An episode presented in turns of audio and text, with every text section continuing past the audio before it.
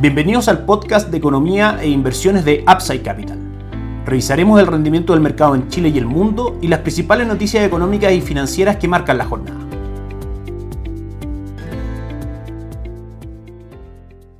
Buenos días, ¿cómo están ustedes? Jueves 11 de noviembre de 2021, soy Ramiro Galeano, fundador de Upside Capital. Bienvenidos a otra edición más de este podcast, Mercados en Upside Capital. Partimos, como siempre, comentando las principales noticias del mercado local. Tuvimos el día de ayer la publicación de la encuesta de expectativas económicas por parte del Banco Central. El mercado reporta nuevamente los pronósticos de Producto Interno Bruto para el 2022, ve más IPC y alza de tasas. Los expertos consultados por el Banco Central asumen que la expansión del producto será del 2%, al igual que en 2023. Y para este año se agregan dos décimas en la actividad y se espera un crecimiento del 11.2%. Son algunos de los detalles que muestra como siempre, un artículo del diario financiero respecto a esta noticia. Les recomiendo que puedan leerlo de su edición de hoy de papel. Respecto también al IPC, plantea para un horizonte de 11 meses un aumento en sus expectativas del 4,5 al 4,8 y para 23 meses un aumento en sus expectativas del 3,3 al 3,5%. Respecto a la tasa política monetaria, por último, en la siguiente reunión de política monetaria de diciembre,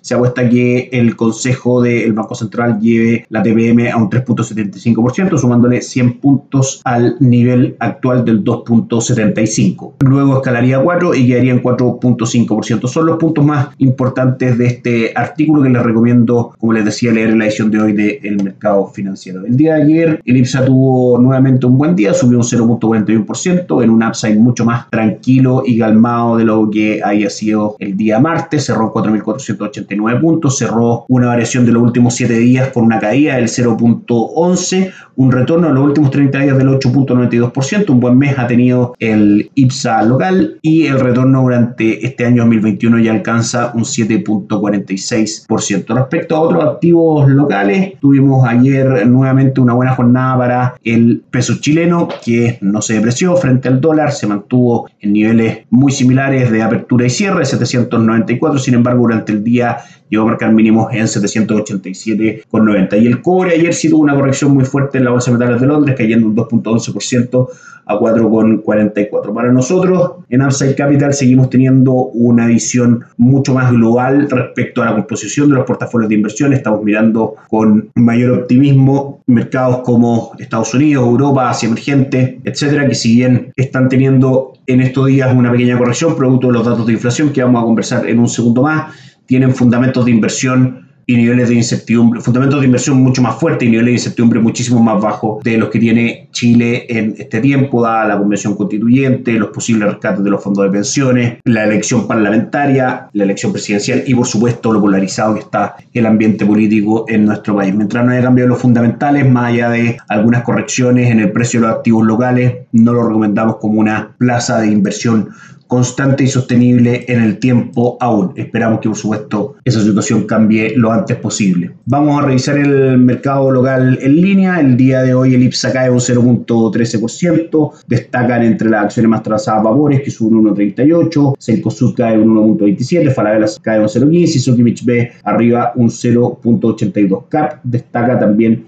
dentro de las más ganadoras del día, subiendo un 3.26%. El dólar peso en niveles más bajos del cierre del día de ayer, cotiza hasta ahora nuestras pantallas en 7.90 con 70, 4 pesos más abajo del cierre, como les decía, de la jornada de ayer. Los fundamentos acá de cortísimo plazo podrían incluso gráficamente seguir haciendo una corrección hasta niveles de 781, 783, son las próximas soportes que están marcados gráficamente, pero recordemos que siempre hay que estar a favor de fundamentales y en ese sentido el peso tiene mucho más motivos para depreciarse frente al dólar que para apreciarse y detrás, que es algo que vamos a pasar a comentar ahora, también está la Reserva Federal retirando los estímulos monetario, haciendo que el dólar se valorice en el mundo y eso por supuesto que también arrastra al cruce dólar-peso local. Para nosotros, si bien haber perdido un poco de fuerza compradora, siguen siendo a lo menos las variables más compradoras que vendedoras para el dólar en Chile. Por último, revisamos el cobre, que hasta ahora sube un 2.26%, una buena jornada, marcando 4.42 en la bolsa de metales de Londres, y eso por supuesto que presiona también al tipo de cambio, seguramente a perder los 4 pesos que ha caído el día de hoy. Recordemos que la relación es inversa, a mayor precio del cobre, menor precio del dólar. El cobre es en el día a día, cuando no tenemos noticias demasiado importantes en la economía local, es el cobre el que lleva finalmente el ritmo de las cotizaciones del dólar peso en Chile. Pasamos a revisar los mercados extranjeros, que ayer tuvo caídas fuertes, principalmente en Estados Unidos. Tuvimos caídas en el Dow Jones por un 0.66, el S&P 500 un 0.82 y el Nasdaq cae un 1.66%. Todo esto en un contexto en que la medición de IPC resultó por sobre lo que el mercado tenía esperado. De hecho, vamos a recordar que la medición de IPC ayer superó las expectativas del mercado en varias de sus submediciones, por llamarlo de alguna manera. El IPC subyacente mensual subió un 0,6, se esperaba un 0,4, anual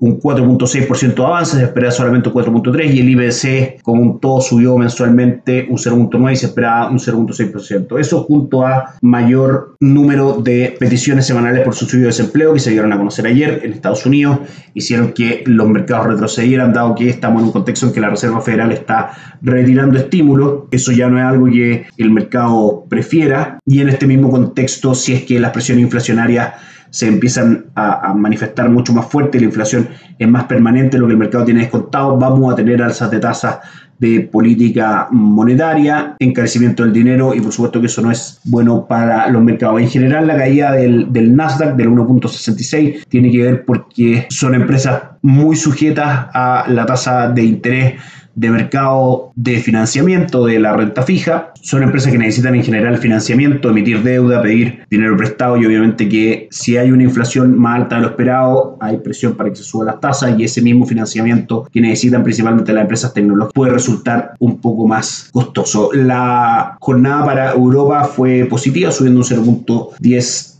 en general, por supuesto, nosotros, como les decíamos, mantenemos nuestra visión de inversión mucho más en activos internacionales que activos locales. La inflación entonces fue el mayor aumento anual en tres décadas. Tuvimos un, un, aumento del rendimiento de los bonos del tesoro y eso arrastró a las acciones tecnológicas y por supuesto hizo que aumentaran el precio de las acciones de los bancos. Así hicieron que los tres grandes índices registraran sus peores resultados desde principios de octubre. Son algunos de los puntos importantes que nos deja CNBC en su informe vespertino. También en el diario financiero el día de hoy viene un artículo eh, importante que titula que la inflación salta a máximos de 30 años en Estados Unidos y en China, que también salió por sobre lo esperado. Solo fueron datos que se dieron a conocer el día de ayer con un IPC anual de un 1.5, se esperaba un 1.4 y un índice de precio al productor también superior del 13.5, esperándose un 12 de manera que la inflación es la variable importante hoy día en los mercados en el mundo, dado que hoy día tenemos presión por parte de la oferta, la dificultad de la cadena de suministro frente a la pandemia hace que los precios tiendan a subir y también por el lado de la demanda con los programas fiscales y monetarios para poder reactivar la economía presionan también los precios al alza por